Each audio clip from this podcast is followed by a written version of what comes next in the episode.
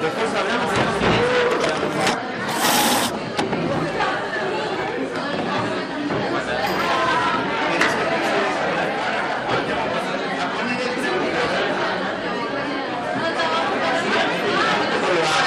Bien, ¿y usted? Bueno, silencio.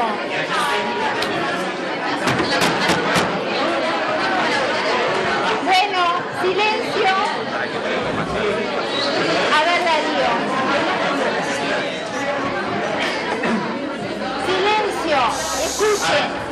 Hoy vamos a ver modalidades de cheque con la doctora yo, porque Beatriz eh, no, no viene hoy, pero vamos a ver el último tema que va para el parcial. Recuerden que el parcial es el próximo miércoles 20, porque el lunes es feriado, o sea que hoy es la clase previa al parcial. Eh, cualquier duda que tengan de la clase, a la doctora. Bueno, silencio. No sé cómo van a salir. Digo, la idea, primero que no voy a usar el micrófono porque no estoy acostumbrada y no me gusta, pero creo que hablo fuerte y si hacen silencio y atención no vamos a tener problemas. Eh, eh, la clase vamos a hacer un pequeño repaso y hablar de algunas cosas con respecto a las generalidades del cheque. Después el compañero, que no me acuerdo de tu apellido, Sebastián va a hablar de las modalidades de cheques y de cláusulas facultativas, porque no solamente son las modalidades, sino algunas enunciaciones que puede llevar el cheque, que son eventuales, evidentemente. Este, y teóricamente hoy va a ser una clase de casos prácticos de cheques. Si llegamos, lo vamos a hacer, pero de alguna forma, en el transcurso de la clase vamos a ir mechando cosas que tengan un contenido más práctico. Pero primero que nada, eh, yo les quiero preguntar qué es un cheque. Sí, Es una orden de pago librada contra eh, un banco. Contra un banco. O sea que necesariamente yo tengo que tener a uno de los sujetos que interviene, que se acuerdan que vimos que no es un obligado cambiario, que es un banco.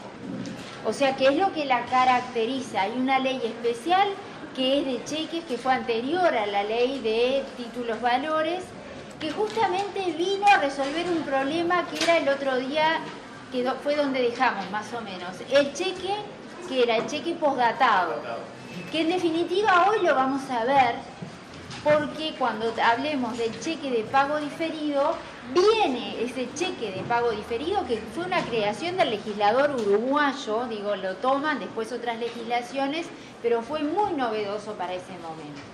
Primera ley de cheques, ¿cuál tenemos nosotros? Una ley del 19, ¿tá? que es la que regula, digo, porque yo el cheque contra qué lo emito siempre, qué es lo que yo tengo de soporte de un cheque. Una cuenta corriente, una cuenta corriente que puede abrirse en dónde? En un banco, solamente No, también en empresas de intermediación financiera. ¿Cómo? No todas. Artículo 17 de la ley, ¿se acuerdan de intermediación financiera? Es la que establece dónde se pueden abrir esas cuentas corrientes. Y yo les pregunto, ¿cuenta corriente que puedo abrir en un banco o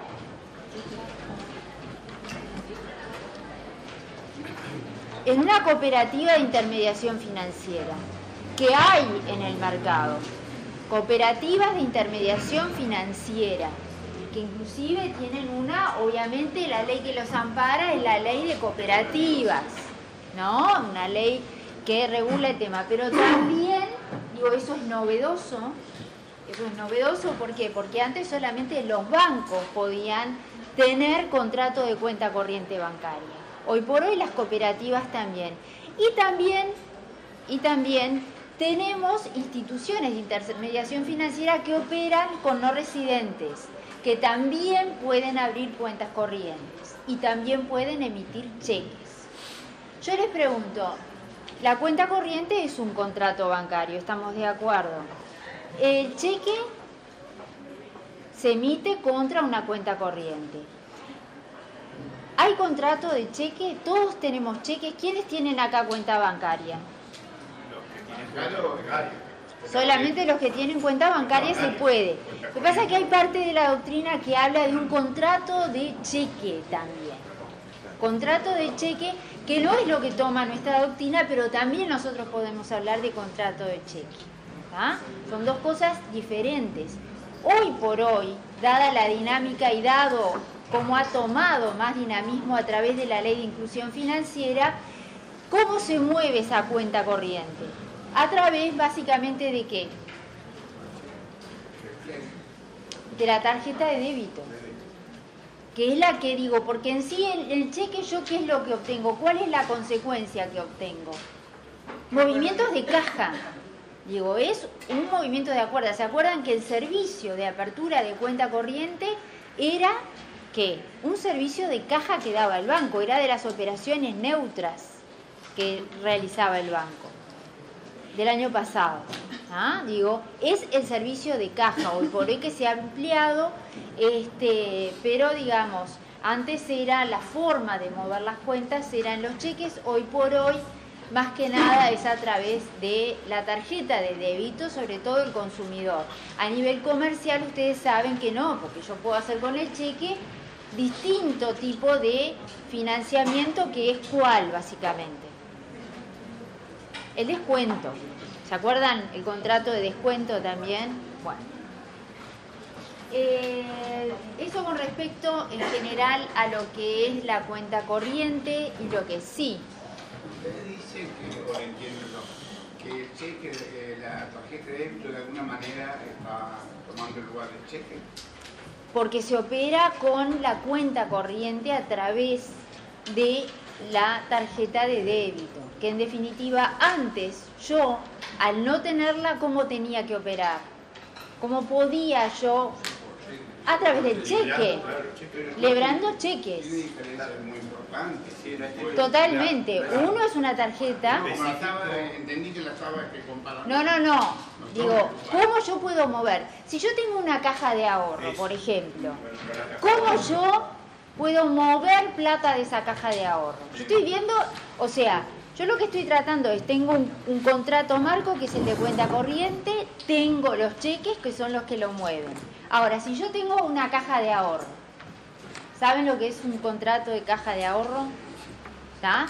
Yo cómo muevo la plata de esa. Yo, por ejemplo, me llaman a mí, yo tengo un servicio de, yo tengo, soy una empresa y no tengo cuenta corriente. Digo, yo no, no, muevo tanto, digo, hoy por hoy sería muy difícil, pero no tengo. Y lo que tengo es caja de ahorro. Entonces quiero comprar un auto o quiero pagarle a un proveedor. ¿Cómo yo le pago? Tiene dos formas. ¿Cómo? Una personalmente, retire a caja de ahorro y va y paga. Sí. Y, y la otra una transferencia electrónica. Y si no... Con una letra de cambio. Exacto. Con una letra de cambio. En la letra de cambio es la que yo tenía, el otro mecanismo. ¿Por qué? Y eso viene a cuento de que no es que la tarjeta de débito sustituya al cheque, sino que a través de títulos, valores, que es lo que nosotros estamos viendo acá, cómo nosotros movemos esa plata que está en el banco o en una cooperativa de intermediación financiera. Lo que yo digo hoy por hoy es que es más común el tema de, este, de, la tarjeta de débito. Dicho sea de paso, un elemento, antes de hablar de los elementos que caracterizan y que quiero que tengan muy en cuenta a los títulos valores, es que donde se inventa, digo, las primeras legislaciones que hay en materia de cheques es la inglesa, pero anterior fue la francesa, pero la dinámica en sí es la inglesa. El cheque, dentro de creo que en el 2018, se va a dejar de usar en Inglaterra, digo, se va, no van a existir más cheques. ¿Y eso por qué? ¿Cómo se hacen ahora? Usted hablaba de las transferencias, pero si no, ¿cómo lo hago yo? A través de lo que es la desmaterialización, que eso ya lo vieron. Digo, que son los que, ¿cómo? Los valores escriturales, ¿se acuerdan que era Sí, aquello? No requiere un soporte físico. No tiene un soporte se físico. Exactamente. Dicho sea de paso, hay un artículo, no me acuerdo en qué anuario, de la doctora Mercedes Jiménez, sobre el tema de la dinámica hoy por hoy de los títulos valores y el futuro, vinculado justamente con esto de la desmaterialización. ¿Por qué? Porque yo, ¿se acuerdan cuál era una de las características fundamentales de todos estos títulos valores? la necesariedad. Yo tenía que tener el soporte papel para hacer valer el derecho que estaba incorporado. Al existir este fenómeno de la desmaterialización, eso evidentemente se va a ver perjudicado. Sí. También, también responde a una función de los valores que es la celeridad del tráfico. y Justamente. Tema siguiente, ¿cuáles son los elementos fundamentales que caracterizan a los títulos valores? La celeridad y la seguridad jurídica en la movilidad de valores. Exactamente, digo. Yo primero que tengo... Elementos que también los pude apreciar cuando usted nombraba el mecanismo de la tarjeta. Que también, Sí. está- también hay celeridad en el movimiento de valores y también hay seguridad jurídica. También, y mucha seguridad jurídica. De hecho, el cheque tiene una característica que lo hace mucho más seguro y cuál es. Sí. Las eventuales sanciones penales cuando se altera el cheque. Perfecto. Las eventuales sanciones administrativas de suspensión o clausura de las cuentas y justamente el tema penal. Digo, eso evidentemente ustedes cuando vieron la 14.701 no había sanciones penales, pero en el cheque sí. ¿Y eso qué es lo que da? Más seguridad. Evidentemente más seguridad en el mercado. Vamos a ver que tiene ciertas características muy especiales las consecuencias de esa seguridad y de esas sanciones de tipo penal. la denuncia, trasladar la denuncia para, porque si usted no es necesario Por supuesto, por supuesto. Y es más, en el ámbito jurisdiccional hay sentencias que establecen la inconstitucionalidad del tema penal. No, no se puede ir porque la constituya voy. No se puede ir este ser preso por deudas y en base a eso, de hecho hay una discordia que creo, no sé si está en el, en el manual de Beatriz o de eh, eh, con respecto al tema de la inconstitucionalidad de las sanciones de tipo penal del cheque. Sí, En las figuras penales que, se, plantean en cuanto al cheque, si no equivoco, hay una que, no se puede, arreglar, digamos, de antemano de no presentar la denuncia porque se subsana.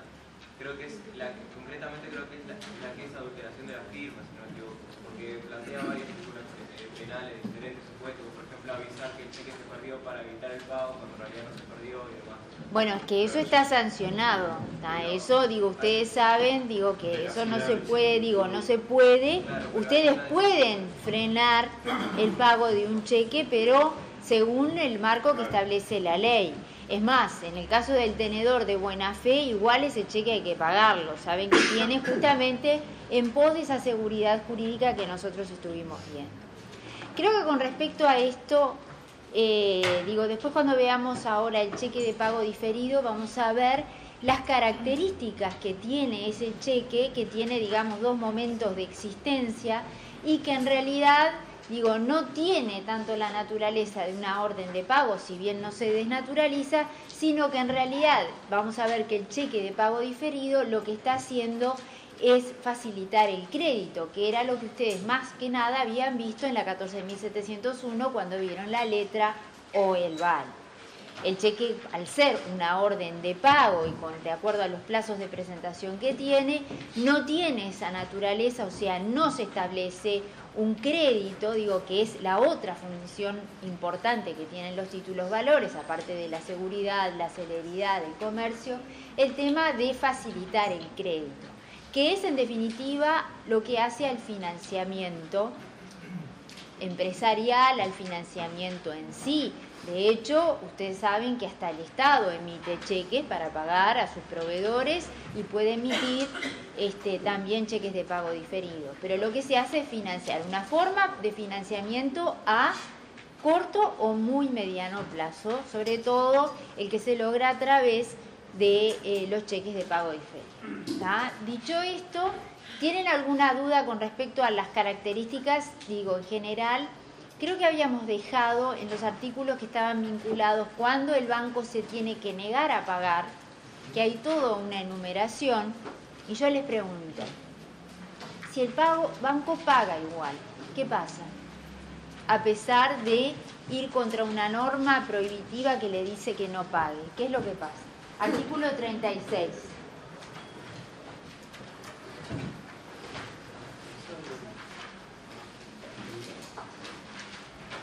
¿Qué va a pasar si el banco paga igual? A ver, ¿me lees una de las hipótesis del 36? Dice, el banco girado deberá pagar el cheque inmediatamente a su presentación, pero se negará a hacerlo en los siguientes casos. Si el cheque no reuniere los requisitos esenciales enumerados en el artículo cuarto. Muy bien, igual paga.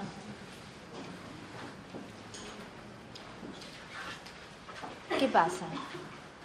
Primero que está yendo contra la ley, segundo que ya va a pasar a ser una responsabilidad del banco y no lo puede debitar de la caja. Yo les pregunto entonces, ¿el banco es un obligado cambiario? Vimos que no, pero tiene responsabilidad y va a tener responsabilidad, evidentemente. ¿Qué tipo de responsabilidad? Por supuesto, daños y perjuicios, pero ¿qué tipo de responsabilidad? Hay un contrato entre el cliente, digamos, este, el dueño del cheque y lo que violó la norma, el banco. Ese contrato ya, digamos, cayó. No, no cayó, al No, contrario. pero claro, Responsabilidad contractual. ¿Está? Extra y contractual. Justamente. O sea que puede darse el caso y ojo con eso. Digo, hay dos artículos que son muy importantes, que no son muy en general, porque digo, en general este, tienen formas de, de arreglo, pero no son muy vistos en el tema de jurisprudencia doctrina, pero hay dos artículos que es muy, son muy importantes vinculados con la responsabilidad que tiene el banco. Hoy vamos a ver, por ejemplo, el cheque certificado, donde el cheque, eh, donde el banco asegura la provisión de fondos a determinada fecha, este, pero no significa que va a ser un obligado cambiario. Una pregunta, ¿el banco puede llegar a ser obligado cambiario en un cheque? O sea, cuando yo... En un cheque. A ver si no tengo fondo, me quedé sin fondo, pero llamo al gerente y me puede apoyar el banco, no. No, yo Ah, estoy bien. diciendo si el banco puede llegar a ser obligado cambiario y cuándo. Cuando se obliga a girar el. No, En un cheque no, certificado. no, No. no. En un certificado no. No. Vamos a ver. Ahora vamos a ver que no. Si no, no hay confianza en eso. No. Cuando está avalado por el banco. El certificado no estaba. No. ¿Qué es el aval? Ya lo vieron, ¿no? La garantía típica de las obligaciones cambiarias, ¿no? De los títulos valores. Solamente el aval funciona para los títulos valores. Yo puedo ir y, por ejemplo, decir, bueno, este Darío me va a comprar a mí el auto y me va a pagar con un cheque. Pero yo no estoy muy segura que Darío me va a pagar y le digo, mira, yo te acepto el cheque, pero la verdad preferiría que buscaras algún tipo de garantía. Va Itaú, que es el que le da los cheques a Darío, este, la chequera, y le pide el aval bancario. En ese caso, en ese caso el banco se transforma en qué? Obligado cambiario, que puede ser total o parcial. ¿No? El aval se acuerdan que podía avalar a todos los obligados cambiarios, solamente a uno de ellos y podía ser por el total o podía ser parcial. ¿El endoso puede ser parcial? No. No, el aval sí. O sea que el banco puede ser. Hay algunas también el tema de la aceptación bancaria, no lo vamos a ver porque si no, no, no, empezamos más, todavía no empezamos. Este, el, sí, Muy cortita, eh, porque se me ocurre ahora mientras hablaba.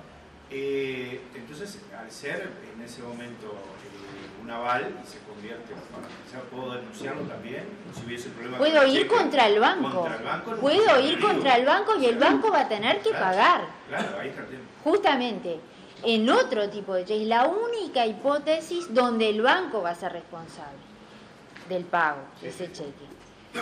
Va a ser responsable también por este artículo cuando paga mal, el que paga mal paga dos veces, digo, si llegara a pagar en estas hipótesis del 36, pero aparte de eso, hay otro artículo que establece el tema de la responsabilidad, que es el artículo 37. Donde establece cuándo también el banco va a ser responsable. Pero ahí ya no es una responsabilidad de tipo contractual, sino lo que sostiene doctrina, que yo adhiero también, responsabilidad extracontractual. ¿Cuáles son esas hipótesis que establece el 37? Cuando el cheque no reuniere los requisitos esenciales especificados en el artículo cuarto y cuando la firma del librador fuere visiblemente falsificada. La falsificación de la firma eh, de los endosantes no hará incurrir al banco en responsabilidad. Exactamente.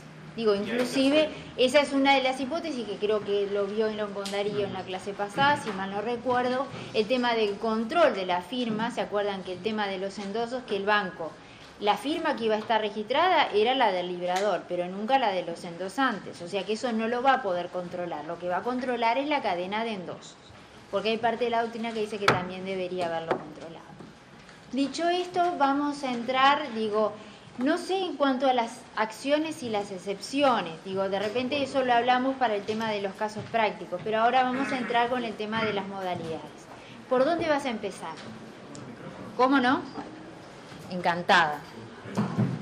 Bueno, eh, yo tenía que dar hoy la- las modalidades de- del cheque, ¿no? Entonces voy a dar este, brevemente un, este, un paneo general del cheque cruzado, del cheque con cláusula para bono en cuenta, el cheque certificado, después el cheque con provisión garantizada, brevemente, y después algo muy pequeño de, de lo que habíamos dicho en la última clase, del cheque viajero Muy bien. que son las cinco modalidades que, de, de cheque, ¿no? Bueno, respecto a- al cheque cruzado que está este, regulado en el artículo 47 de la ley de cheques, Sí. lo que podemos decir es que el artículo 47 establece la facultad del librador o tenedor de un cheque de, este, de realizar dicho cruzamiento y las formalidades que se admiten legalmente en el mismo, ¿no? En cuanto a, estas, mi- a- en cuanto a esto, es decir, a las formalidades, lo que podemos decir es que el cruzamiento se efectuará por medio de dos líneas, ¿m? dos líneas paralelas colocadas en el anverso del cheque. Dentro del cruzamiento tenemos lo que es el cruzamiento general y el cruzamiento especial. El cruzamiento, cuando, cuando hablamos del cruzamiento general, no necesariamente tiene que contener entre las dos líneas paralelas el nombre del banco. En cambio, en el cruzamiento especial es menester que sí indique el nombre del banco este, en las dos líneas este, paralelas, que va a ser el banco que el girado tenga generalmente una cuenta, ¿no? Con sus palabras, ¿qué girar- eh, ¿qué es cruzar un cheque? Dígamelo con sus palabras. ¿Qué entiende usted por cruzar un cheque? ¿Para qué, qué finalidad tiene Y cruzar un cheque? la, la fina- fina- la finalidad principal que, que tiene cruzar el cheque, el cruzamiento de un cheque, es que no llegue a manos de es, es la- el tema de la seguridad jurídica, Sí. ¿no? Que no, en caso de extravío o robo, no, esa, no lo puedan, este, se sepa, en caso de que una persona lo extravíe o robe, este, se sepa quién, este, quién lo fue este, a cobrar, ¿no? No. No. Es Exacto, muy bien. Ah, sí, Para- eso sí. Fundamental. Eso sí. Claro, yo quería decir eso, ¿no? eso también me faltaba, que, que el cruzamiento respecto a las finalidades, este, es verdad que tiene por fin evitar los riesgos este, de pérdida o robo, eso sí, eso sí, pero es verdad eso que, que decía el compañero, que yo me, me había olvidado de, de manifestarlo respecto al, al cheque cruzado, que no se cobra en ventanilla. No se cobra por caja. No se cobra por caja, claro. Sí. Claro, no, a diferencia de después cuando yo dé el otro cheque, que es este, con, este, el cheque con cláusula por abono en cuenta, ahí sí la diferencia que hay entre ese y el cheque cruzado, ¿no? Ahí hay una, una, una diferencia que después, este, cuando, este, bueno, que la, que la diré. Eh, yo creo que otra cosa es que eh, se limita en el cheque cruzado es la facultad de- del tenedor de cobrar este, el cheque y que no lo puede hacer este, personalmente y en efectivo. Eso, este, ¿Quién es el legitimado entonces para el cobro? El banco. Correcto. El único legitimado para el cobro de un cheque eh, de cruzado es un banco. Bien. que es el que, bueno, el que va a efectuar el cobro. Bueno, después otro, otro punto. Porque en realidad yo tengo un cheque acá que dice Itaú. Que es el que yo emito. Cuando yo pongo el nombre del banco, ¿quién es este banco? ¿Va a ser Itaú? No, no, No, es el banco que se va a encargar del cobro, De que normalmente va a ser de quién, de una cuenta corriente de una persona. que tiene el legítimo tenedor del cheque.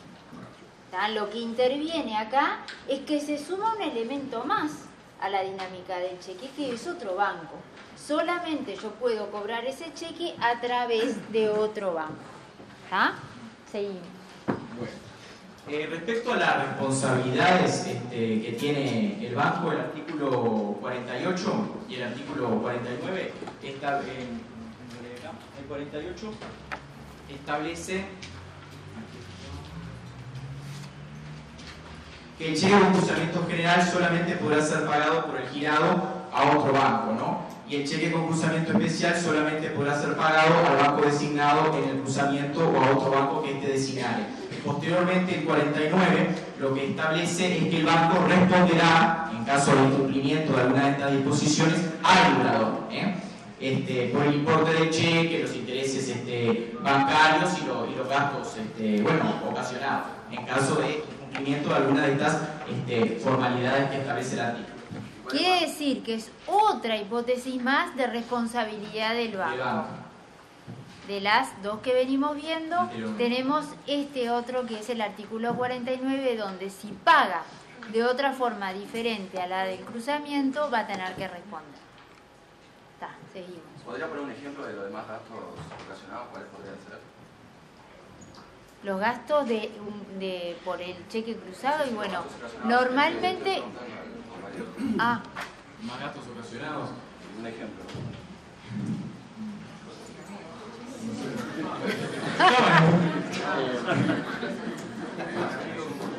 ¿qué gastos ocasionados puede tener un cheque? Les pregunto yo. Sí, ¿qué? Y bueno, te oigo. Los gastos ocasionados en el cheque. ¿Saben qué? Digo, en realidad, en realidad, digo, en realidad, este, cuando habla ahí de los gastos ocasionados, nosotros ya estamos en una hipótesis de qué tipo, judicial. Estamos frente a un tema de responsabilidad. Digo, y, y eventualmente ese cliente va a tener gastos. ¿De quién van a ser esos gastos? Digo, los timbres judiciales, todos los gastos en que haya incurrido por el tema de la responsabilidad que está inmersa ese banco. A esos gastos se refiere, no establece en realidad cuál. Más allá de algo particular que tienen, sabe que cuando ustedes vieron el año pasado el tema de, este, en realidad, resumidas cuentas, ¿cómo yo, digo, cómo yo eh, se resuelve el tema de los pagos de los cheques? A través de la cámara compensadora, que es el clearing, que no es el clearing de informes, ¿no? El clearing de compen- exactamente. El negocio bancario saben que es un negocio muy caro, digo, de hecho, digo, en todo el mundo, pero acá también, y sobre todo acá por, por otros, por otras razones, pero en general ocasiona, sí, digo, toda esta movida, muchos gastos, de sueldos, de una cantidad de cosas, y de muchas veces de tecnología, sobre todo de tecnología que tienen que tener los bancos. Ustedes saben que hoy por hoy el tema de la seguridad, de, digo, es un negocio que es caro. Seguramente, digo, la ley no especifica esta ley desde el año 75, pero el negocio bancario se ha sofisticado muchísimo más. Aunque, digo, ustedes saben que también asistimos a un fenómeno que es el de la desintermediación, digo, no sé si lo vieron el año pasado, pero que cada vez se da más y que trata justamente de ser un paliativo a este fenómeno que yo te decía. ¿Te respondí la pregunta? Sí, ¿quién iba a decir algo? No, yo, ah, yo no me acuerdo bien, pero creo que hay una tasa eh, en los movimientos, o sea, que está impuesta por la BGI, en los movimientos internos, ah, una tasa bancaria, no me acuerdo, que tiene inclusive franjas calculables, No, comisión. comisión. Comisión. Ahí está, la tasa por Digo, ustedes saben que los bancos, digo, básicamente, y es donde más ganan, digo, es en el tema de, de las comisiones. Hoy por hoy no, el negocio bancario fue cambiando, fue este cambiando de, de- de ámbito. Hace años, digo, el negocio típico era justamente lo que es la toma de eh, ahorro público y dar eso a través de depósitos y dar a través de préstamos. lo que se, se acuerdan cuando vieron el año pasado el tema del exactamente el spread bancario que era digo hoy por hoy estamos en un fenómeno de tasas muy bajas donde no hay tanta este, tanta ganancia para los bancos. Pero los bancos qué pasa han eh, desarrollado otro tipo de negocios, que ahora está muy de moda el tema este de los Panama Papers y bueno, todo eso, que son otras cosas, pero que es negocio bancario también, evidentemente, ¿no? ¿Qué pasa? Eh, hoy por hoy se ha desarrollado mucho más lo que es la banca consumo, que la banca a, no a la corporación, digo, a las empresas, que era lo típico, yo tomo dinero de la ahorrista y la coloco a las empresas y bueno, y con eso ganaba el banco. Eso era el negocio típico. Eh, hoy, más que nada, está la banca, la banca consumo y la banca persona, lo que es la banca privada. Este, pero básicamente, cómo gana el banco es a través de las comisiones. Digo, en general, digo, lo mismo pasa con las tarjetas de crédito, donde los emisores son muchas veces los bancos. Eh, todo este manejo de, la, de caja que se produce a través del tema de la cuenta corriente, ¿cómo gana el banco? Es a través de comisiones. Yo voy y bueno, eh, tengo más metros en OCAS y llevo y debito la cuenta de UTI, no sé cuánto. Lo mismo hacen los bancos, ¿ah? exactamente lo mismo. No sé dónde estábamos, en el cruzado. Después de la duda que usted le contestó al compañero, voy a seguir.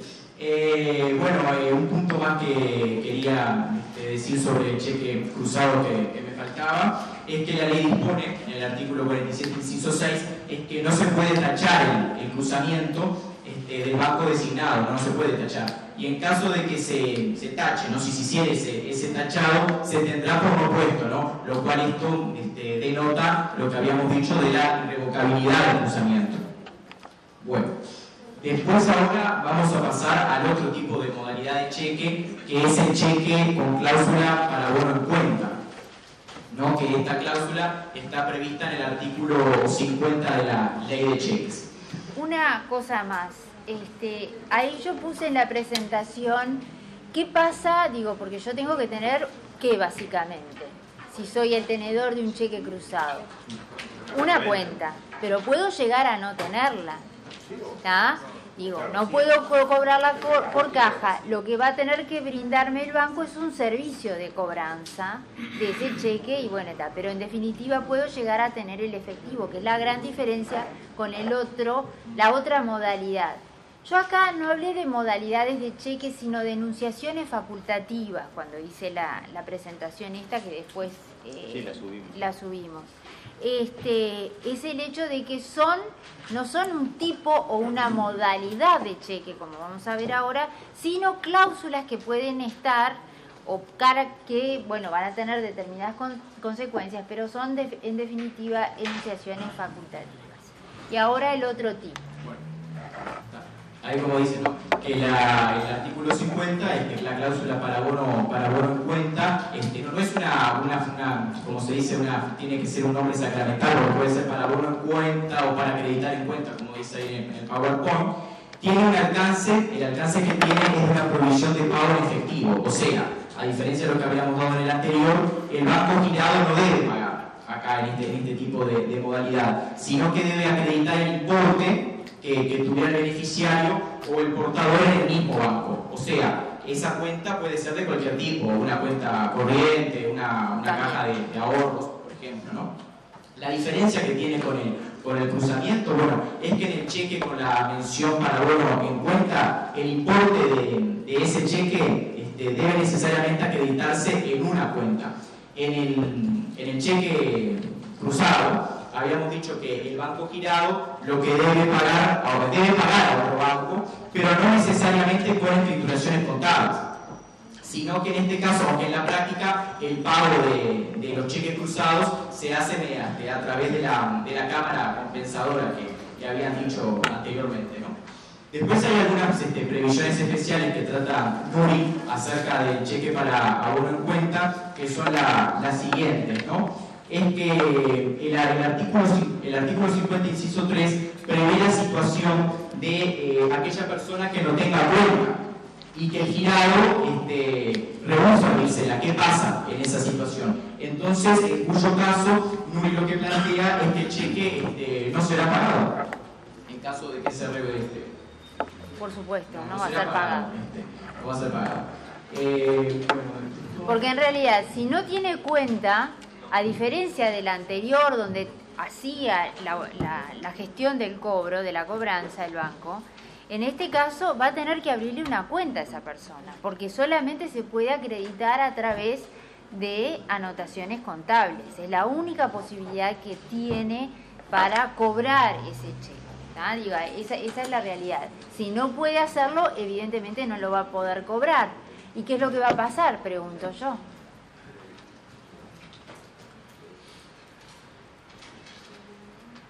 Yo tengo un cheque para bono en cuenta. Voy al banco y le digo, no tengo cuenta, ábrame una cuenta. Y el banco dice, no voy a abrir. ¿Es fácil abrir una cuenta corriente bancaria? ¿Por qué? Cada vez más fácil igual, ¿no? Cada vez más difícil, diría yo. Cada vez más difícil. Eh, fácil en términos Y de, dependiendo del giro para lo que digo, ustedes saben que el, el- el ámbito, digo, de- yo recién les hablaba de la ley del 19, que es la que regula el tema de la cuenta corriente bancaria. Pero hay unas leyes este, recientes y sobre todo muchas directivas bancos centralistas que son las que regulan en sí el contrato de cuenta corriente. Y hay un elemento que es muy importante, que es el tema de saber de dónde provienen los fondos. El tema de los lavados de activos, del delito precedente, no lo vamos a ver acá. Este, se los nombro, pero no es tan fácil como ir a abrir una cuenta. No me refiero a estas que están vinculadas con la ley de inclusión financiera, que digo, ustedes saben que hoy por hoy es preceptivo el pago de los salarios o los saberes este, laborales a través de una cuenta corriente. Pero más allá de eso, abrir una cuenta corriente no es fácil.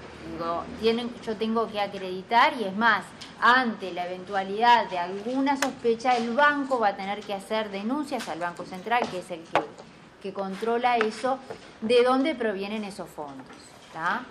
Eh, digo, este. Ah, pero en realidad es más que nada porque saben que es un tema de delito, digo, es el tema de la prevención del lavado de activos. Este. Para acreditar en cuenta de fulano, ¿va solamente al dorso? Sí, No puede ir al... no, al anverso la que estamos viendo, creo que el otro, digo, el cruzado tiene que estar al anverso, vamos a ver este, eh, no, pero este va al dorso. Em, yo les estaba preguntando algo, no me pagan, yo llevo el cheque al banco y ¿qué pasa? No me abre la cuenta para, para hacer el abono en cuenta. ¿Y ¿Cuál era la actitud de la persona que quería abrir la cuenta? No sé, no. no... Yo tengo un cheque para abono en cuenta. Ah, tiene un cheque para ¿tá? vos. Yo fui a Darío y Darío me entregó un cheque que me dice para abono en cuenta. Yo voy al banco y no me paga el cheque porque no me quiere abrir una cuenta. No tengo cuenta y no- tampoco No se niega a abrir. Por lo que recién les decía, no es tan fácil, y digo, bueno, esa persona, yo, la verdad, conocer al cliente se llama Know Your Customer, conocer quién es realmente esa persona. El banco tiene eso, digo, es un contrato que saben que es pertenece al ámbito de la autonomía y la libertad, de la, de la voluntad, y el banco puede decir o no, abre ese contrato o no. En este caso dice, no lo abro, no abro la cuenta corriente. Y una posibilidad no es que lo deje a disposición el crédito de la persona y hasta que esté en condiciones de abrir la Bien. cuenta. Y, y si el banco tiene que, que- que cerrar el cheque y firmar que, que no, no El- exactamente. El banco va a con- poner la constancia del rechazo del cheque y en ese caso yo que tengo. Título ejecutivo y voy a, voy a ir contra Darío con el título ejecutivo re- este, conformado, que es con la plancha del banco que se niega al. Tenés una mano, Cali. No, yo Sí. Quería salir un poquitito de tema para recordar, este, en base a las disposiciones que establece el Banco Central, que estamos ante un cometido esencial en el cual hay poderes públicos más intensos, eh, que es la conducción de la economía. Este, de ahí deriva, deriva esa legitimación para establecer la normativa en base a los requisitos que se requieren para abrir una cuenta corriente. Definitivamente es así. Quería recordarlo. Exactamente, es un digo. cometido esencial del Estado, Hay- hay poderes jurídicos más intensos, es la conducción de la economía. Ustedes saben que nosotros, Sí. dentro del ámbito del derecho comercial, estamos dentro de lo que es el derecho privado y el principio de autonomía de la, de la voluntad. Salvo eso, a pesar de eso, evidentemente hay muchas normas, sobre todo en materia bancaria, este, por el tema del ahorro público, por, por, el bien que está comprometido, donde hay normas de derecho público, evidentemente, en materia de bancaria, en materia de transporte, por ejemplo, digo, en materia de seguros, este, hay muchas normas que son de orden público y ese orden, orden público evidentemente no están al arbitrio de lo que las partes puedan fijar, van a tener el marco ese y digo y sobre todo leyes este, con leyes posteriores y bueno y la Claro, recopilación. Sí, Este, de eso también recordando un poquito del derecho administrativo, este, también al tratarse de un cometido esencial del Estado, la conducción de la economía, este, esa, una traducción de ese poder jurídico más intenso, se ve la posibilidad de poder dictar políticas sectoriales, las cuales van a figurar en la ley de presupuesto, entre otras cosas. también, es verdad. Un simple recordatorio nomás. Sí, muy bien, muy bien. Sí, no queda muy claro cuál sería el uso práctico de este cheque cruzado, la diferencia, o sea, La realidad, el cheque vuelta. cruza, digo, el cheque, digo, yo creo que tengo acá una presentación que dice cuáles son las diferencias con el cruzamiento, ¿no? Pero independientemente de eso, básicamente el cheque cruzado hace a la seguridad del cobro. ¿tá? Yo solamente lo voy a poder cobrar a través de la intervención del banco, no voy a poder ir a la caja. Yo voy y lo pierdo, es muy común. Yo digo, siempre ando con la chequera en la cartera y firmo normalmente. Y siempre pregunto, ¿lo cruzo? ¿Por qué? Porque si yo lo cruzo, estoy asegurándole a esa persona que va a tener que depositar ese cheque. ¿tá? Digo, es un tema que hace a el pago del cheque. Acuérdense que el cheque ¿qué es? Vimos que era una orden, pero es un medio de pago. Yo lo que hago es pagar, sí, Darío. si me permitís. Exacto. Exacto. Eh, Exactamente la misma pregunta que me haces tú, me preguntaban anoche en el grupo de la noche y me dicen, pero eh, tener un cheque cruzado, ¿estoy vacunado contra el robo? Y yo les puedo asegurar que 100% no va a estar, porque ¿qué sucede? Eh, su nombre, o sea, si se presenta, presenta el cheque cruzado para que el banco vaya al, otro banco y lo cobre, y va a quedar su nombre eh, ahí, o sea, el banco sabe en qué cuenta fue depositado, sin perjuicio de que no tiene un 100% de seguridad tampoco, o sea, de que, de que exista esa maniobra, pero el nombre por lo menos va a quedar ahí plasmado. Después, respecto al cruzamiento, que mencionó usted, ¿qué, qué otra diferencia hay? Que si usted va por ventanilla o va a caja, se lo pagan en el momento.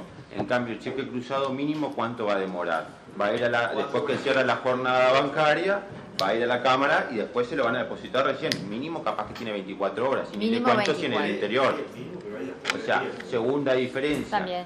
Tercera diferencia, la chequera que, que bien dice Bertoni, se la puede dar el banco, ya por eso cobra un poco menos que por el cheque común, la- algunos bancos más barata. Eh, si no la puede hacer usted con una lapicera, le hace las dos rayas, se la puede hacer usted el tenedor o quien quiera, o sea, eso no, no, no es que, que sea una fórmula sacramental, me explico, que si no está impresa por el banco no se puede cruzar un cheque, ¿no? Agarra una lapicera y le hace las dos rayas y ya está. Ya está. O sea, no, por favor, al contrario. Seguridad. ¿Tá? Seguridad. Sí. Eh, ahora este, al otro, a otra, a otra modalidad que es el cheque certificado. Sí. ¿No? Sí, el cheque cer- certificado está regulado también en el artículo 51 y 52 de la ley de cheques. Y la certificación, lo que, la certificación se debe hacer por el banco girado a pedido del librador, ¿no? En esta, en esta situación. Y consiste en una constancia firmada por el banco en el mismo cheque, se debe hacer, en que se establece que existen fondos eh, disponibles en la cuenta del librador para el pago del cheque. Eh, la finalidad del cheque certificado este, es también proporcionar una mayor este, seguridad a quien recibe un cheque, ¿no? No, no sea cosa que uno vaya a cobrarlo y no hayan, no hayan fondos. Eh, de acuerdo a lo que establece el artículo 52 de la ley, el banco girado será responsable frente al tenedor de que tendrá, de que tendrá este, fondos suficientes para pagar el, el cheque durante su término de presentación. Perdón. Sí. Eh, profesora. Sí. Eh, el compañero dice que el banco asegura que tiene fondos. Yo creo que es distinto, es distinto. Eh, el banco debita en ese momento, cuando entrega el cheque certificado, ya del titular de la cuenta. Lo que pasa es que hace justamente, es un tema contable. Perdón, Ah, por eso que no entendí desde hoy el aval del, del banco y la certificación. La certificación ya aseguró ahí, el banco se hizo responsable de que lo debitó. Ese dinero está Afecta esos disponible a, a quien lo va a usar. Y el aval, no entiendo cuál es la diferencia en este caso específico. En el caso del cheque certificado, lo que va a hacer es que se va a abrir una cuenta, nombre cheque certificado en el banco, en su contabilidad, donde certifica esos cheques. La propia cuenta que tiene. No, no, pero te quiero decir, quiero decir cómo es en la dinámica. Digo, lo que hace es un tema contable, es un tema de previsión del banco.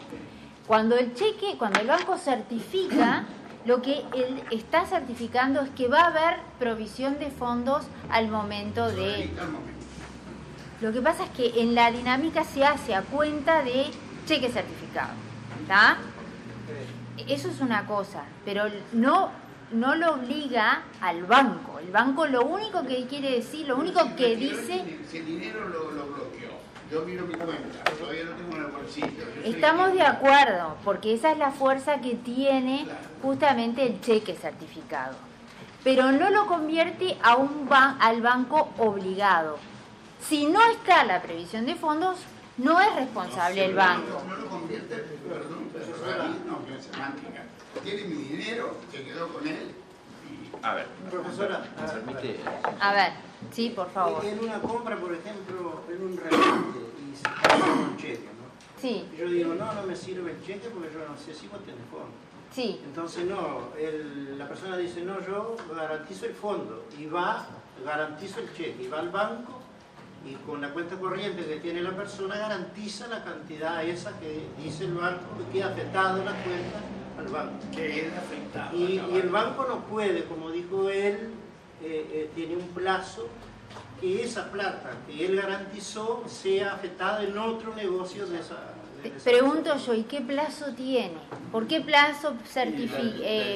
tiene, él certifica que va a haber la provisión de fondos y yo le pregunto, ¿por qué plazo? Vamos a empezar por ahí. Por el plazo acá de la presentación de Exacto, para el cobro de ese cheque. Después desafecta. Después Si no se, si no se presenta, no cobra el cheque, desafecta esa suma. ¿Tá? Digo, ese es el plazo y esa es la dinámica de la Y si tiene un- certificación. Y si avala, es lo- supongo que lo mismo. No. A los 15 días. No. Darío. No, yo voy a- ¿Me permitís poner Sí. un ejemplito chico? Sí. Yo soy librador y tengo un cheque común y completo el cheque a mano, lleno todo lo que vimos en la clase pasada, el ejemplo, vieron el cheque común, yo completé todo. Y obviamente que yo, a ver, se lo presento a alguien que por el cual yo voy a cancelar una obligación. El cheque común, hay probabilidad que me pague, tengo una probabilidad, como tengo la probabilidad que no me pague. Entonces, para endurecer más ese cheque y darle más certeza, más regulación, yo, después que completé todo el cheque, voy al banco y le digo, señor banco, certifíqueme el cheque.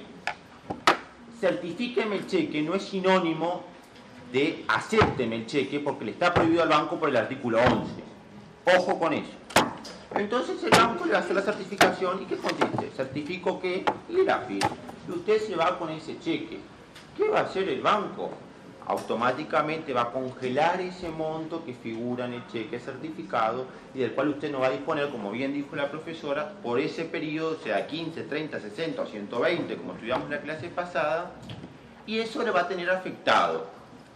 Si el banco llegado el momento que se presente, eh, después ese cheque usted, librador, se lo entrega a un fulanito X. Después ese fulanito un día va a ir a querer cobrar ese cheque certificado que después le va a decir que el cheque certificado no puede ser el portador y todo eso lo va a decir en un rato. Y tampoco pueden los sin Eso se lo dejamos al compañero. Sí, porque yo le dije, es, exacto, es un cheque común. Exacto. Hay una, de- del momento de la creación, se interpone la figura del banco para certificar y después se libra el cheque. Se crea, interviene el banco y se libra el cheque. Y después es un cheque común con los plazos que establece la ley para el cobro. Es eso, es una afectación de determinados fondos, pero lo que no significa es que está obligado, no, no significa, no es la garantía total, que es distinto El al aval aval. sí. El aval hay responsabilidad y tiene que pagarle. ¿Y funciona de la misma manera? ¿También Claro. saca los fondos de la cuenta y los guarda el banco? Sí. Bueno, en el caso depende cómo, cómo sea el tipo de cuenta, eventualmente, si es un obligado bancario, el banco avalista, ¿qué es lo que va a pasar? Va a tenerlo que pagar igual, aunque sea con sus fondos propios, porque es obligado. Después le cobra ¿tá? Después irá, después por- de regreso irá contra aquel que avaló, pero esa es la diferencia. Digo, sí, No, en un ejemplo capaz que un tanto burdo puede decirse que la certificación si viene a ser como que el banco embarga al, al titular de la cuenta por el monto que... que- afecta a fondos, afecta a fondos. Se lo queda, tiene ahí. Afecta a fondos. Sí, seguimos. ¿Está? ¿Quedó? Bueno. ¿Cuál- perdón, una- Sí. una para marcar cuál es la diferencia entre la, certificación la certificación y el aval. y no, y la letra de cambio. ¿Cuál es? Yo les pregunto, fácilmente lo acaba de decir Darío.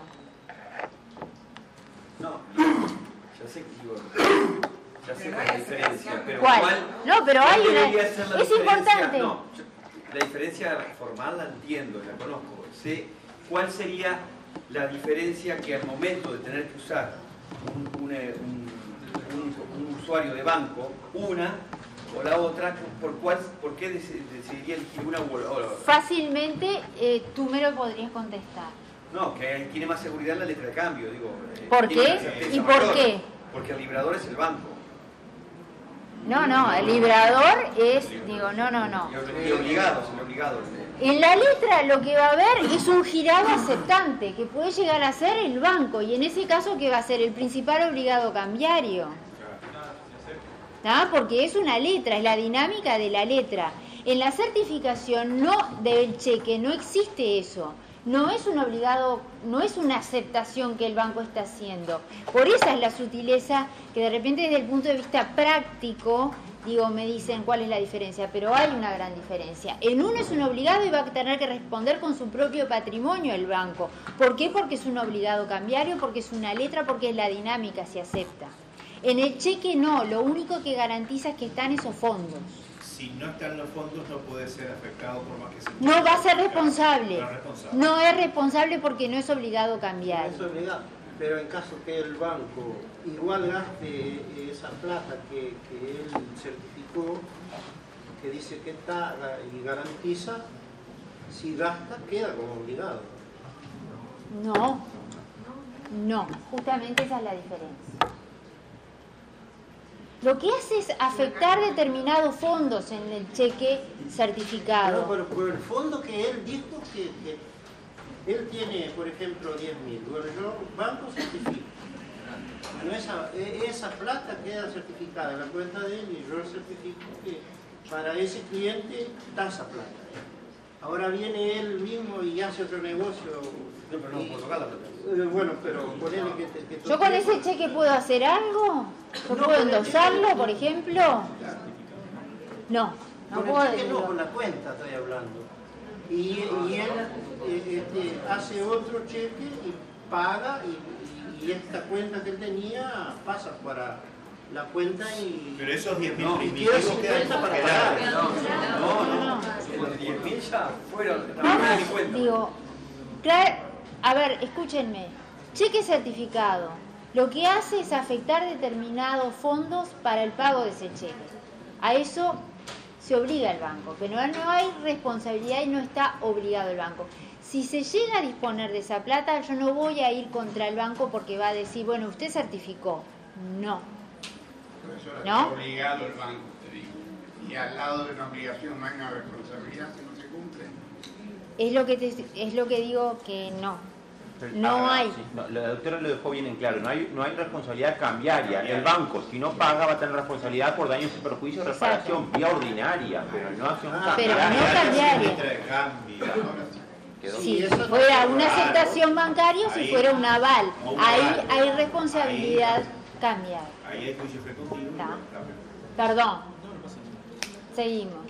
No, y un, punto- más que decía el profesor, este, que ya lo dijeron, que en el cheque certificado no se puede endosar, no, no son endosables, y otro punto que es también... ¿Y esa qué? ¿Eh? ¿Cómo es? Es al portador, claro, eso es lo que iba a decir. No, no, no, no es al portador, no, no es al portador, tiene que ser la persona determinada, el cheque certificado, sí, tiene que ser la persona determinada, no puede ser al portador para que sea certificado, ¿no? Y no endosable. Y no endosable, sí. Y respecto a la formalidad, nada más se, se puede decir que las palabras este, visto bueno u otras equivalentes este, ya equivaldrán a la certificación.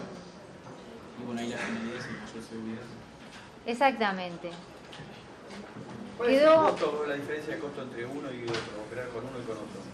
¿Hay diferencia de costo? entre uno? ¿cuál es el uno y el otro? ¿Entre un cheque común y un La- cheque certificado? No, no, no, la, la- la letra de cambio, ya que estábamos discutiendo ese tema que el parecido que tenía de la seguridad, la certeza del cobro. Lo que pasa es que en la letra, digo, ¿cuál es la dinámica de la letra? Es un título de crédito, no es un medio de pago en sí como el cheque. Digo, eh, Pero el eh, banco cobra una, una, una, Una tasa, comisión, cobra una una co- comisión. por el ¿Cuál es la que- servicio, ¿Cuál es sí. la que cobra por el cheque certificado? Es me- no, Es es, menor. mucho menor que la letra de cambio. Ah, es menor. Sí, sí, sí. Sí, sí. Seguimos. Eh, ¿Qué más? No sé, los efectos no tienen nada. Este, no, yo ya iba a, la- a la- a los cheques con provisión garantizada, pero bueno, ahí están los, los efectos.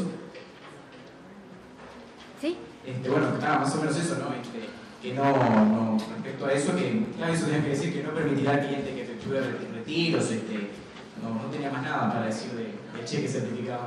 Sí, yo, este,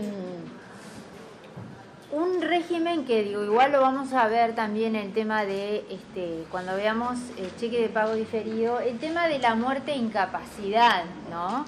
De, este, en el caso de un cheque certificado, ¿qué es lo que pasa ahí? ¿Cómo, cómo opera? Queda obligado aquel que es el tenedor, digo, muere la persona que emitió el cheque. Digo, ¿qué va a tener que hacer el banco? Pagarlo Es el igual. del calibramiento que se determina si, si está la incapacidad. Exactamente, No o el sea, después de librado va a tener que pagarlo igual, que es contrario a lo que es el régimen común. Ustedes saben que debería quedar clausurada esa cuenta, pero esos cheques, lo mismo que el cheque de pago diferido, vamos a ver cómo es el procedimiento, se van a tener que pagar. Eh, yo creo que eso, hay responsabilidad, pero para mantener la afectación de los fondos, no hay responsabilidad cambiaria. ¿tá? Eh, bueno, vamos a seguir porque si no, digo, esto igual lo tiene. ¿Qué más? Bueno, Con respecto al cheque con provisión garantida.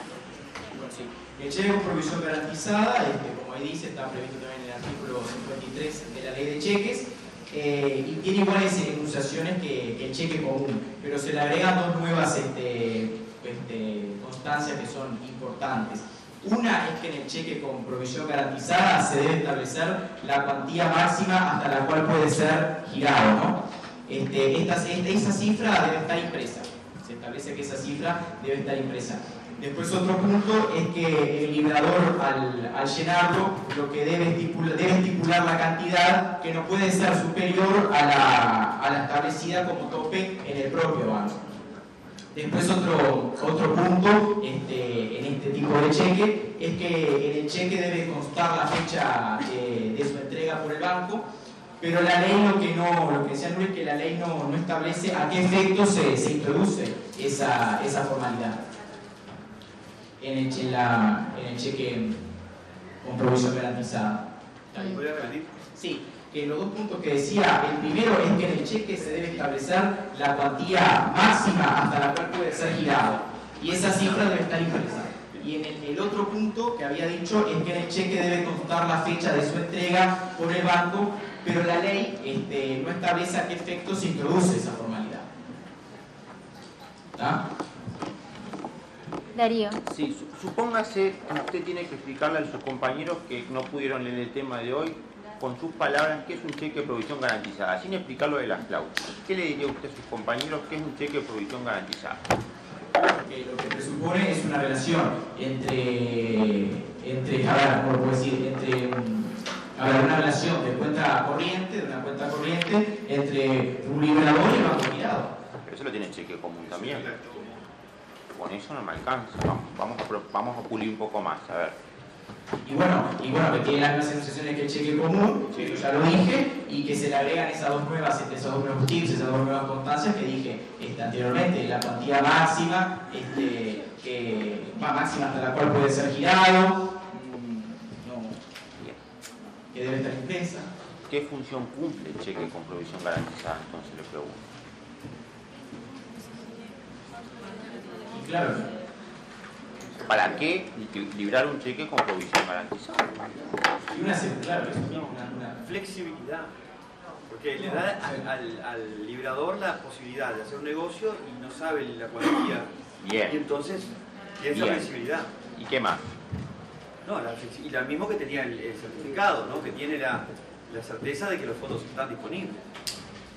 La función de garantía. ¿Alguien más quiere decir algo? No sé si tú vas a... No, no, no, dale. ¿Qué pasa? En el cheque con provisión garantizada, como bien dijiste tú, ya está preimpreso. Por ende, es potestad del banco decir si me quiere dar un cheque con provisión garantizada o no. A diferencia del cheque certificado que yo lo lleno y lo presento al banco. El cheque certificado, el banco me pone la constancia, siempre y cuando haya fondo no se puede negar. Sostiene la doctrina, que es obligación del banco certificarlo siempre y cuando yo se lo solicite. Obviamente que el banco va a cobrar algo por eso, porque no lo va a hacer gratis. En cambio, en el cheque con provisión garantizada, es potestad del banco si el banco quiere darme un cheque o una talonera o un- una libreta de cheque Con provisión. con provisión garantizada. Y él me dice, usted, yo le garantizo hasta tal suma, como dijo el compañero, que qué? Que en esa cuenta van a estar los fondos. ¿Y, el banco qué tiene que insertar ahí? La fecha en el cual qué? Entrega ese cheque con provisión garantizada a su cuenta correntista. Porque hay un plazo, porque... Exacto, y esos 60 días yo lo cuento de esa fecha, sin perjuicio de la fecha de libramiento, que eso será el día que yo libre el cheque. Exactamente. Ojo con eso. Entonces, ¿qué pasa? Como bien dijo eh, hoy Olmedo, si yo voy a un remate judicial, supónganse, y yo tengo que, como dice el CGP, depositar el 30% de las señas, ¿se acuerdan? De, bueno, eso lo, vamos a ver, lo van a ver en Procesal 2. Sí, El 30% de lo que la última puja que hizo el mejor postor. El tema es que usted cuando va a ir a remate, ¿sabe cuánto es el 30%? No sabes Si usted lleva un cheque, cheque certificado, supóngase que usted lo haga por 300 mil. Y Y el no 30% es 310 mil. Usted se queda sin comprar. ¿Me explico la sutil diferencia? ¿Para qué sirve el cheque con provisión garantizada? Es sutil, pero es distinto. Es una disponibilidad Exacto. que me está asegurando a mí el banco de determinados fondos que yo tengo. a partir de la fecha por 60 días. Exactamente. Si no los utilizan, exactamente. Después tiene el régimen común de cualquier cheque. Lo que me hace es que por ese plazo a mí el banco me garantiza esa provisión de fondos que yo tengo. ¿Me entienden cuál es la diferencia? Es como una apertura de crédito, en definitiva, que me está haciendo el banco. No es lo mismo, ¿no? No es lo mismo, pero en, términos, de repente, para entenderlo, Es como una apertura de crédito que me está haciendo. 60 días.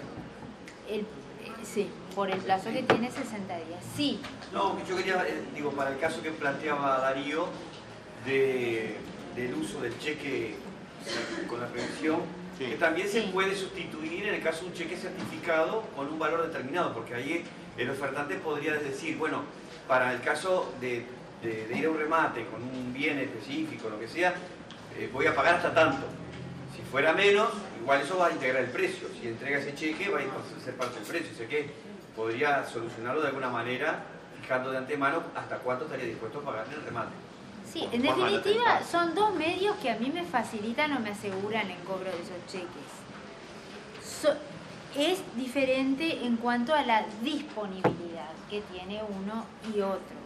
Uno es a un monto fijo y el otro yo tengo una provisión por determinado plazo. ¿Sí? Seguimos. Bueno, ahora este, el que iba a hablar, el último que me faltaba, eh, brevemente, que es el cheque viajero, ¿no? El cheque de viajero que Sí. se denomina. Que ya hablamos en la clase Sí. pasada. Eh, interesante lo que decía Beatriz. ¿Se acuerdan qué fue lo que dijo? Lo que diría- decía que yo no sabía en Yo realidad. tampoco, anoche lo usé como que... Sí, yo también. Justamente.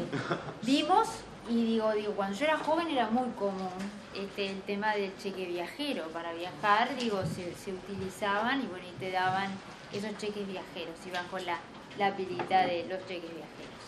Este, y hoy han caído en desuso, que era lo que justamente decía Darío, ¿por qué? Por las tarjetas, por la tarjeta de crédito, en realidad. Puede ser también de débito, pero digo, por las tarjetas, en realidad. Este, eh, pero que ese sí, y yo tenía entendido que no se usaban prácticamente más. Eh, si bien entran dentro de lo que es la autonomía de la voluntad, yo podría llegar a pedirlo, tienen una dinámica, vamos a ver, muy particular, este, pero que se siguen usando y en qué hipótesis. ¿Se acuerdan que dijo? Exactamente, justamente, para ese tipo de, de, de- de pagos. No, ¿y qué dijo la compañera?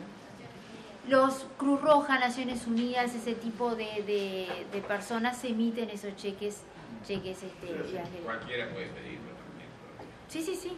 Como le digo, está dentro de lo que es el negocio bancario. sí, cheque internacional o cheque Bueno, el cheque internacional o el cheque viajero, la peculiaridad que, que tiene es que quien lo libra es un banco y lo hace contra sí mismo, ¿no? Ese es el quid de la, de la cuestión. ¿no? Exactamente, justamente ahí cambia la dinámica. Ustedes cuando vieron el otro día, cuando eh, hablábamos de las distintas posibilidades que yo podía tener dentro de un cheque, donde podía coincidir, por ejemplo, el nombre del beneficiario y el librador, pregunto, ¿no? Bueno, sí, bueno, yo puedo hacer un cheque y voy y lo cobro si necesito efectivo. Claro, sí. Exactamente, yo tengo que ir a comprar euros. Voy al banco, presento el cheque, digo, ¿y quién es el beneficiario? ¿Puedo ponerlo ahí? ¿Puede coincidir? Sí. ¿Puede coincidir el beneficiario y el banco girado? Pregunto. ¿El beneficiario? ¿Y el banco girado? Podría ser. Si tengo que pagar una cuota Al de banco. algo, el beneficiario y el banco girado. ¿Pueden coincidir? Sí, claro. Te pago la tarjeta de crédito del mismo banco con un cheque del Pueden coincidir también, pueden coincidir. Lo que pasa que en este, contra una cuenta de un cuenta correntista que tenga el banco, el que emite, ¿quién es? Es el banco. Es el banco el que emite. Sí. Bien.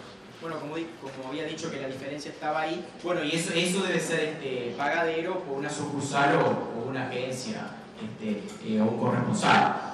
Respecto a- al, bueno, está, después habla de las enunciaciones que están en la, no las voy a leer, que están en el artículo 55, que dice este, cuáles son este, las disposiciones que debe tener el cheque viajero para que sea válido, ¿no? Entonces establece el número del cheque, el nombre de- del banco remitente, la indicación del lugar y fecha de, de emisión. Bueno, eso está en el artículo 55, este, que son como nueve, sí, ocho incisos. Así van a ver los plazos, que eso sí es importante respecto a, los plazos de- del cheque internacional. pero mm, un tema que está en el inciso 8 que es acerca de la, firma. Este, acá dice el, artículo 55, inciso 8, que debe estar eh, la firma del emitente, además el título deberá contener un espacio destinado hasta la fecha de la firma del control de beneficiario. La indicación de- del término de, de validez en el cheque internacional eh, es facultativa. O sea, eh, si no indicar el, el término de- de- vencimiento, el cheque de viajero venc- vencerá a los 5 años. ¿A partir de cuándo? Sí, contada de la fecha de la emisión. Claro, de apurar a partir de la fecha de la emisión, claro. De la creación. No confundas porque lo usas como sinónimo cheque viajero y cheque internacional, son cosas distintas. El cheque internacional es una cosa, el cheque viajero es otra, porque el cheque viajero puede ser de Montevideo a Salto y internacional no tiene nada. Ojo. Claro, es el viajero. No, pero decía 5 años el manual, decía 5 el plazo. No, lo de 5 Ah, años, sí, no, no, no, no, simplemente te distingo que una cosa es el cheque internacional claro. y otra cosa es el viajero. Digo que justamente es con la dinámica, un plazo tan largo. Ustedes vieron en la ley de cheques que los plazos son muy breves.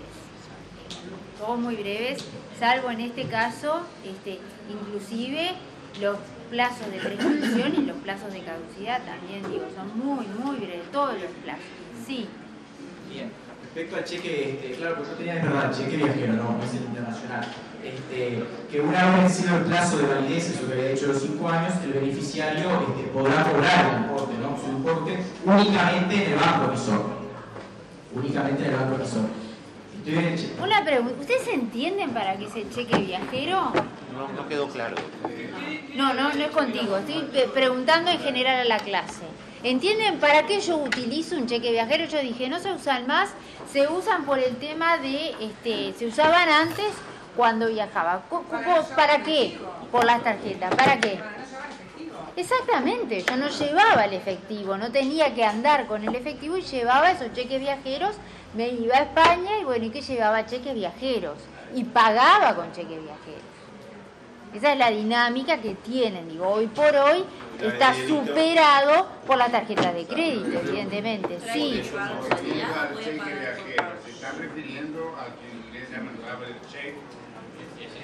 Esa- lo- es- exactamente, que tenían una cifra, digo, importante que hay que firmar la segunda vez delante del cajero. Delante las dos veces. Las dos veces. las dos veces. Las dos, al salir. No, hay una y la otra para parar. Dos. Pero las dos veces hay que firmarlo delante de alguien. Me falta decir eso, porque no se puede agarrar a alguien, fulano para que lo. Exacto. ¿Entendieron el tema del cheque viajero como es? Es esa la idea. ¿Ah? Yo- yo Digo, yo pago, yo fui al corte inglés y compré guantes. Entonces lo que llevo son cheques viajeros. ¿Con qué pago? Saco un cheque viajero y lo pago. Exacto. En vez de tener billetes, lo que tengo son cheques viajeros. Son como billetes. En realidad tenían un aspecto muy similar a, digo, el que lo conoces. Yo te pregunto, ¿y en el banco qué pasa? ¿Contra qué a mí me dan cuenta corriente? Dijimos que quién lo libra, el banco. ¿Pero contra qué? Recibimos un banco corresponsal. Dijo, sucursal agencia corresponsal. ¿Está? Yo que lo que hacen la- las empresas van y llevan esos cheques y después le van a poner en la cuenta, acreditar la suma por la cual se pagaron. ¿Está? Sí, ¿qué más? Bueno, este, y por último, el cheque viajero, lo que tenía para, para decir, que lo que dispone el artículo 57 de la ley de cheques, es que los cheques viajeros podrán ser este, expedidos con la cláusula a la orden o sin ella con la cláusula también no a la orden, ¿no? También eso es lo que establece. Yo diría que las dos principales diferencias son esas que están en esa presentación. ¿tá? ¿Dónde? ¿Qué es lo que pasa con este cheque? Que el librador y el girado, ¿tá? digo, son una misma persona y van a ser los obligados. En el principal obligado al pago es el banco. ¿tá? Muy bien. ¿Alguna duda con respecto a estas modalidades de los cheques y estos este, y las cláusulas estas enunciativas o facultativas que vimos? No. Ahora vamos a ver, por último, una modalidad que yo ya algo les adelanté, por lo menos estos últimos minutos, que es el tema del cheque de pago diferido. ¿Y qué es el cheque de pago diferido? El cheque de pago diferido, ¿qué es? Bueno, ya se dijo, que es una forma de, de establecer un crédito. Sí, ¿y por qué? Porque el librador no dispone en el momento de librar el cheque de los fondos, pero garantiza que para eh, la fecha del cobro van a estar los fondos. Yo les dije en realidad que el tema del cheque de pago diferido estaba vinculado para solucionar un problema puntual que fue el tema de la postdatación de los cheques. ¿Qué era eso? La diferencia de tiempo entre el momento de cobrarse, o que se pide que se cobre, y la diferencia de, y el día que se libra el cheque, o que se hace efectivamente el pago. En realidad, de acuerdo a que lo, lo que nosotros vimos, el cheque es una orden de pago, sí. No, que el cheque contratado era, por ejemplo, yo libro un cheque con fecha de hoy, pero en realidad en el cheque pongo una fecha posterior a la de hoy. Y, por ejemplo, el beneficiario va y lo cobra el banco y no consigue que en realidad yo puse, por ejemplo, 30 de abril, en ese caso el banco va a igual. En realidad no pongo dos fechas, pongo li- libro el, ban- el cheque hoy, o sea, entrego hoy a un beneficiario, o puede ser al portador, y no pongo la fecha. O pongo una fecha que puede ser el 30 de mayo. Ah, El 30 de mayo. O sea, digo, esa es la postdatación, no dice a partir de tanto, dice simplemente lo que haría era Montevideo 30 de mayo del 2016. Entonces, ¿qué pasa? Digo, como yo les dije, la evolución de la ley al respecto fue una ley del 19 que establece hasta el 74 donde se establece la postdatación como un delito. Surge al año que viene, al año siguiente, la ley 14.412 que viene a resolver el tema de esta postdatación, porque en realidad es algo, digo, que desvirtúa, que desnaturaliza el cheque. Si yo digo que el cheque es un medio, una orden de pago, ¿yo qué estoy haciendo cuando estoy postdatando? Dando crédito, dando plazo. Yo lo que hablábamos, de acuerdo de los criterios de financiación. Entonces, ¿qué hace el legislador? Digo, esta había una comisión donde de- digo que estuvo muchos años, que toma un proyecto este, y que en principio iban a estar en un mismo cuerpo de leyes toda la regulación de los títulos valores, incluido la de cheques, pero se escapa esto justamente para solucionar el problema y surge la 4.000, eh, 14.412.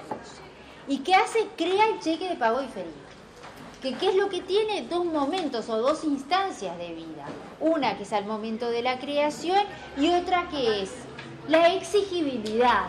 Me da un plazo a mí, un plazo que va a tener, un plazo que establece la ley, donde este es un híbrido, digo, yo puedo comercializar, puedo transferir esa- ese, ese cheque de pago diferido, pero no voy a poner que exigirlo cumplido ese plazo o a partir, como es la cláusula que recién decíamos, porque le compone, páguese a partir de tal cosa, entonces, ¿qué hace? El legislador dice, bueno, vamos a crear, se elimina. ¿Se pueden posdatar los cheques? No, No, no, no se pueden posdatar. Entonces, en realidad viene a solucionar. Está definido en el artículo 3, ¿no? De la ley. A ver qué es lo que dice el artículo 3. ¿Quién lo tiene ahí? Es una orden de pago que dice con respecto al cheque de pago cheque de pago diferido es una orden de pago que se libra contra un banco en el cual el librador, a la fecha de presentación estipulada en el propio documento, debe tener fondos suficientes depositados en su orden en cuenta corriente bancaria o autorización expresa o tácita para girar el encubierto. Exactamente.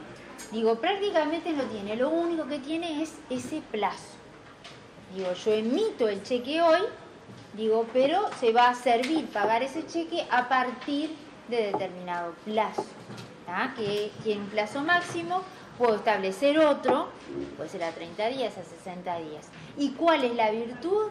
Que yo estoy instrumentando un crédito a través del cheque. A través del cheque que yo en principio no tengo, que es un modo de pago, tengo crédito. ¿Por qué? Porque tengo plazo.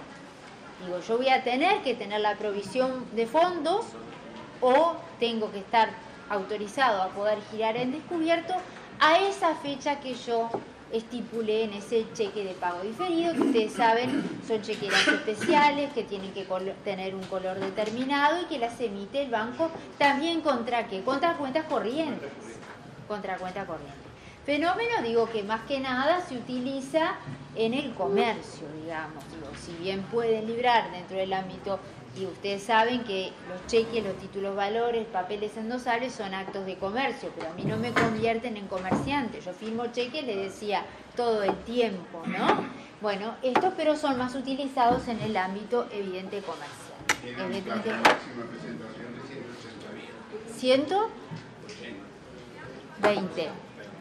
No, usted lo que dice entre la fecha de entre la creación y el momento de, eh, de la presentación. Junte 180 es, Sí, sí, ya me lo hice. 180. 120. Me tenía 120. Bueno. ¿Cómo eh, es la regulación? Bueno, eh, digo, más que nada, digo, tiene, está prevista en muy pocos artículos de la ley. ¿Se puede un cheque diferido seis meses? No, seis meses. No. Bueno, está, 180 días. No es lo mismo. Está bien, pero claro, tanto que- Ah, bueno, pero cuando Yo lo tengo la te dicen- duda. que te dicen, ah, te lo hasta tres meses. Me estaba refiriendo a eso. ¿Se puede dar a 180 días? Sí.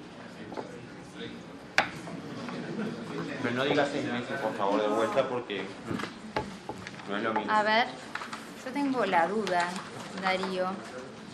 Ayer di la clase con 180, no me hagas dudar, por favor. Que si no tengo que ir a retractarme. 180. Ah, la di bien la clase. Está, Está. 180 días. ¿Qué artículo es? Artículo 73. Ah, Sí, dale. Muy bien, 180 días. Ahí está. Bueno. Eh, bueno, enunciaciones. Lo, lo más importante, evidentemente, digo, ustedes saben, son chequeras especiales, que ya les decía, es el hecho de la cláusula esa, páguese a partir de determinada fecha, ¿no? Eh, en el resto son exactamente las mismas, digo, son muy pocos artículos lo que establece. Eh, déjenme ver para redondear qué es lo más importante, digo, el tema de algo que ya nombramos y que el otro día La hablábamos del tema de la muerte o incapacidad. Que recién yo hice la pregunta y les dije, ¿se paga el cheque? Y quedamos en que se paga igual, ¿no? Dos cosas que son importantes, que ahora me estoy acordando. El tema de, ¿se acuerdan del el tema de la apariencia y el tema de cómo está regulado eh, la emisión de los títulos valores en la 14.701? En materia de cheques eso es diferente. ¿Por qué?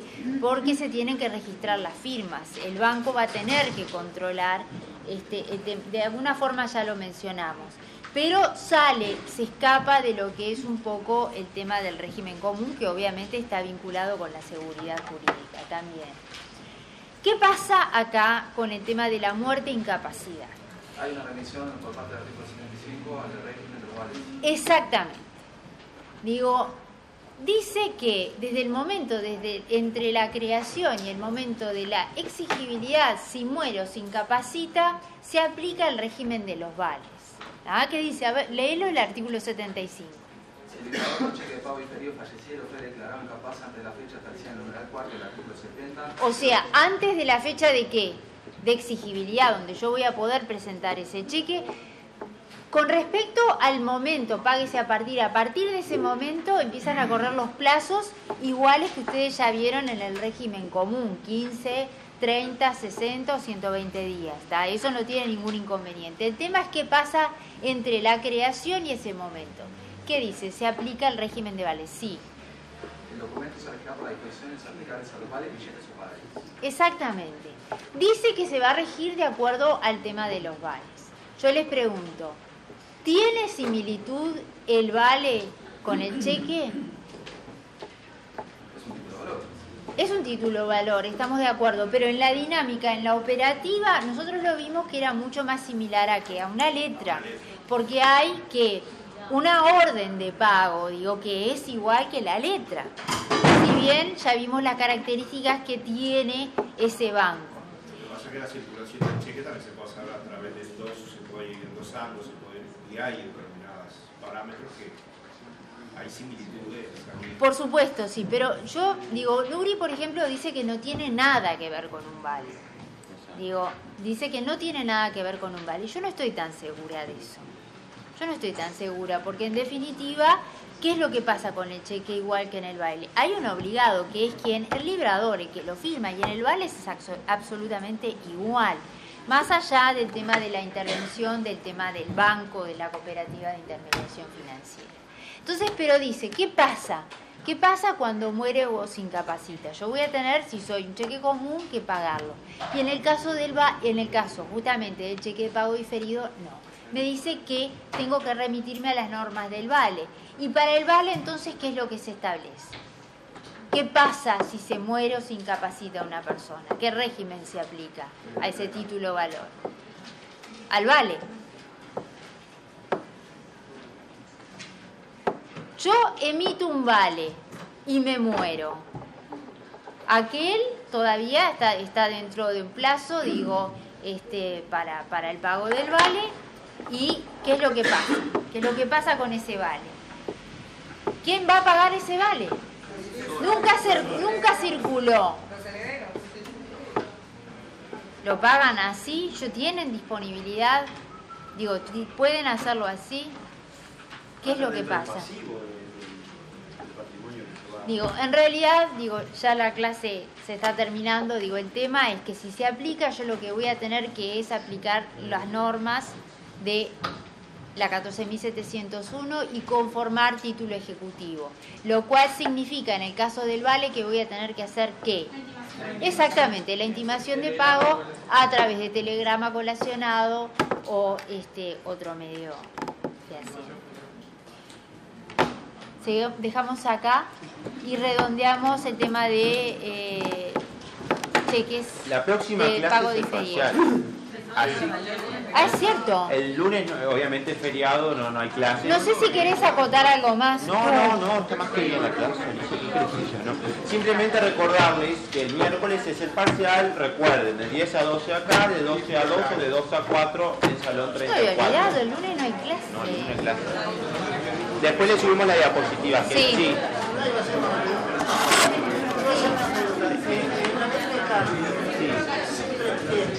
¿El qué? Una letra de cambio sin realizar pretextos.